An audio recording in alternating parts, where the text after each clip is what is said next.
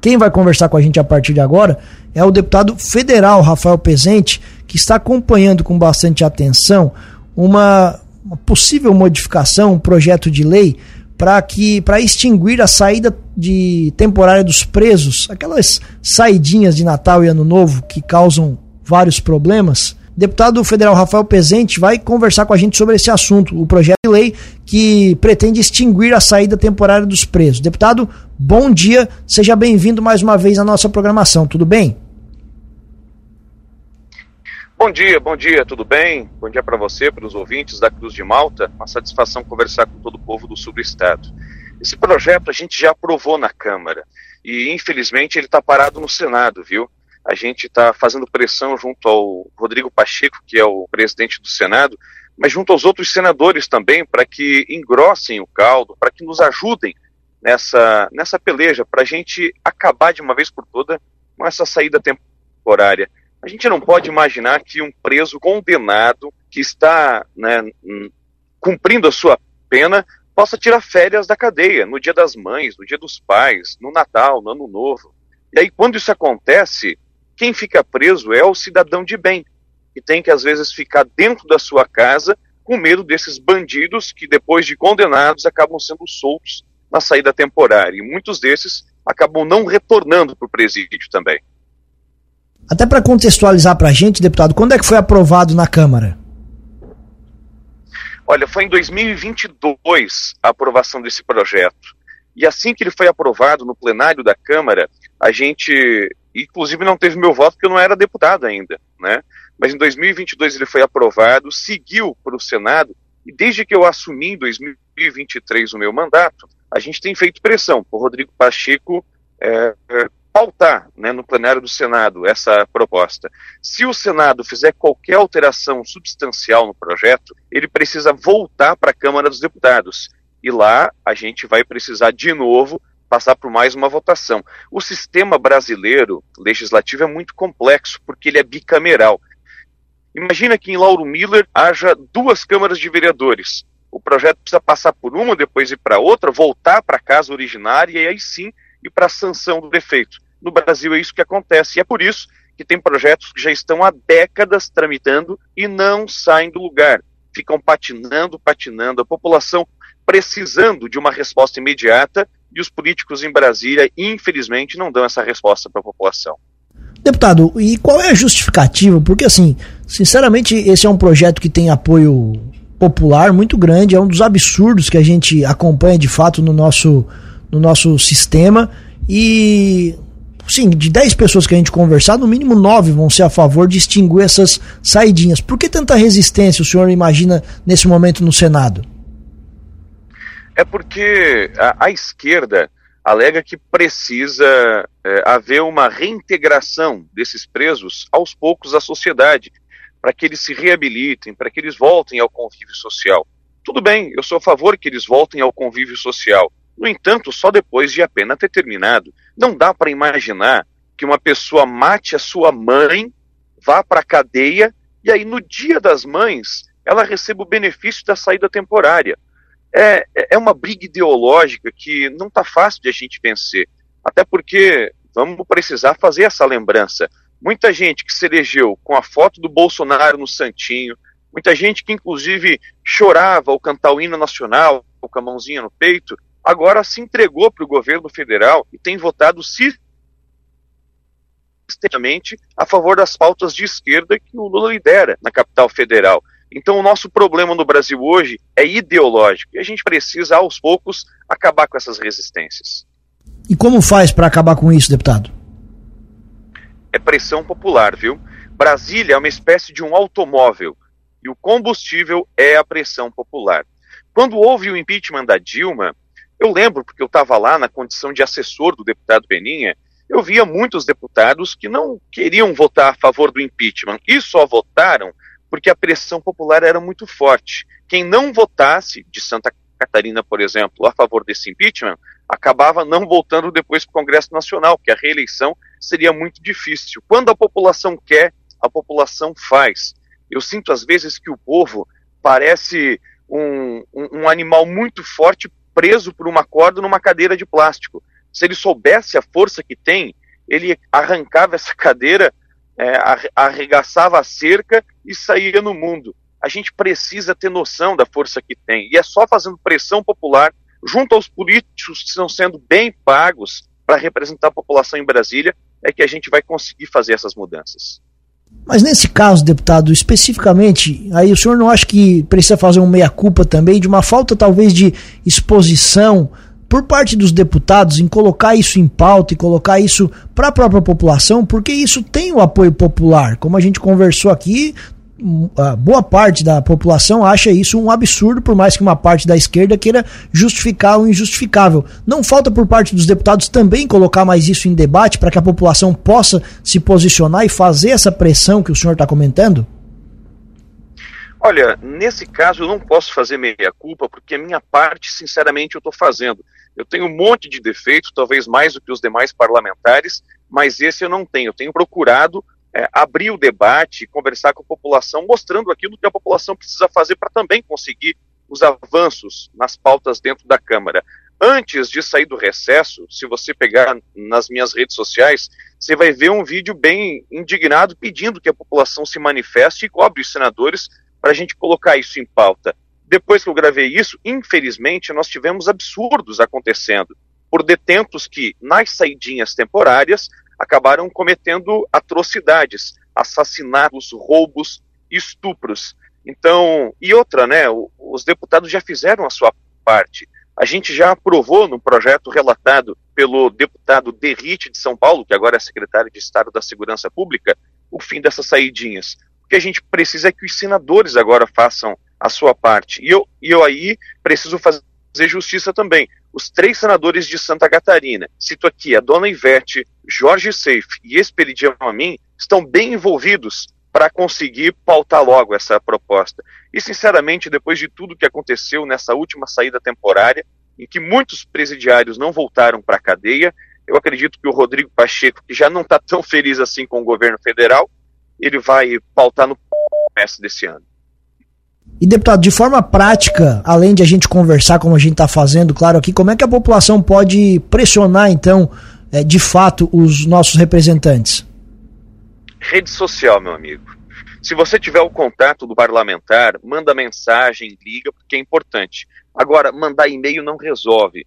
Porque, primeiro, eu recebo milhares, não são centenas, são milhares de e-mails por dia na minha caixa oficial lá em Brasília.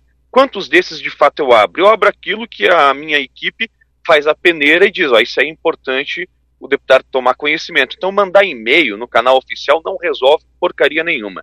Tem que pressionar via rede social, tem que ligar, tem que mandar WhatsApp, e essa é a forma de a gente conseguir mudar as coisas. É pressionando o político. Porque eu vou te falar uma coisa: político e feijão, a gente só amolece na pressão. Interessante. Deputado, fazendo uma avaliação, e assim, até para a gente encerrar então esse assunto aqui, voltando do, do, do, do, recesso, não há então nenhum prazo, depende exclusivamente do presidente da casa, lá do presidente do Senado. Exatamente. Eu já vi projetos sendo apresentados em uma semana e duas semanas depois terem virado lei. Por exemplo, houve uma pressão popular muito forte um tempo atrás talvez você vai lembrar, para a liberação da fosfetanolamina, seria a cura milagrosa para o câncer. E aí a população fez pressão, os parlamentares apresentaram o projeto na Câmara, tramitou nas comissões, foi para o plenário. Toda essa tramitação aconteceu também no Senado e depois a sanção presidencial. Tudo isso em duas, três semanas. E eu vejo também projetos que estão tramitando há décadas, projetos apresentados na década de 70, de 80, que ainda não saíram do papel. Muitos deles, graças a Deus que não saíram do papel, que tem um monte de bizarrice apresentada, né? Mas aquilo que a população de fato quer está patinando, as coisas não caminham. Então eu preciso né, é, reconhecer que a população é, tem que se mexer para fazer pressão. Não deveria ser assim. Eu, como parlamentar, né, eu sou um representante, tenho a procuração para representar de fato os interesses das pessoas, e as pessoas têm que cuidar das suas vidas. Elas elegeram os seus representantes para fazer o seu papel em Brasília. Mas, infelizmente, a maioria dos parlamentares não está muito interessado naquela vontade que a população tem aí na ponta. Se não fizer pressão, as coisas não saem do papel. É, infelizmente situações como essa deixam a margem muita interpretação e até muita maldade com relação à própria interpretação da sociedade com o trabalho de vocês, né? São situações tão injustificáveis que a gente fica até desconfiado.